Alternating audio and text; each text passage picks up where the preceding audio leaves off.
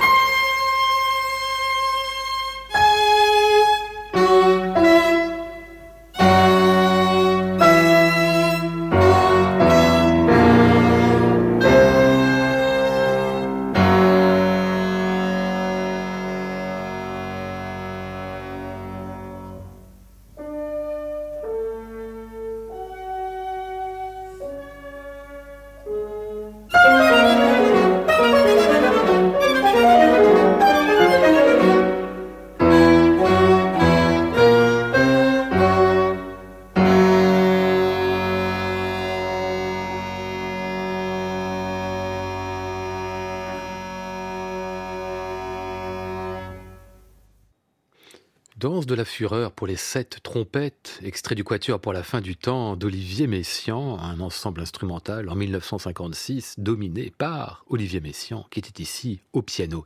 Alors ce Quatuor a été créé dans des conditions très difficiles en plein hiver 1941, le 15 janvier, au Stalag 7A de Görlitz, par un froid glacial et avec des instruments de fortune. Olivier Messiaen était alors prisonnier. Il y avait un piano, il y avait Étienne Pasquier qui était au violon et à leur côté deux camarades d'infortune, Jean Le Boulaire et Henri Acoca. C'est pas un hasard c'est l'une des œuvres emblématiques du XXe siècle, a été achevée et créée dans un camp de prisonniers. Une autre manière de lire l'histoire. Quinze ans plus tard, 1956 donc, pour le Club français du disque, Messiaen retrouve Étienne Pasquier pour graver ce témoignage fort et émouvant. D'abord parce que lorsqu'un compositeur enregistre la trace de sa vision d'une œuvre à lui, c'est toujours un grand moment. Ça nous dit pas comment il faut faire, mais ça donne des éléments, comment il l'entendait, ce qui lui semblait important, des questions de phrasé, de tempi. Et puis surtout parce que ce qui se ici, c'est le souvenir d'une guerre tragique, traduite par ceux-là même qui l'ont vécu. On doit garder cela en tête lorsque Messiaen et Pasquier referment ce quatuor avec la louange à l'immortalité de Jésus.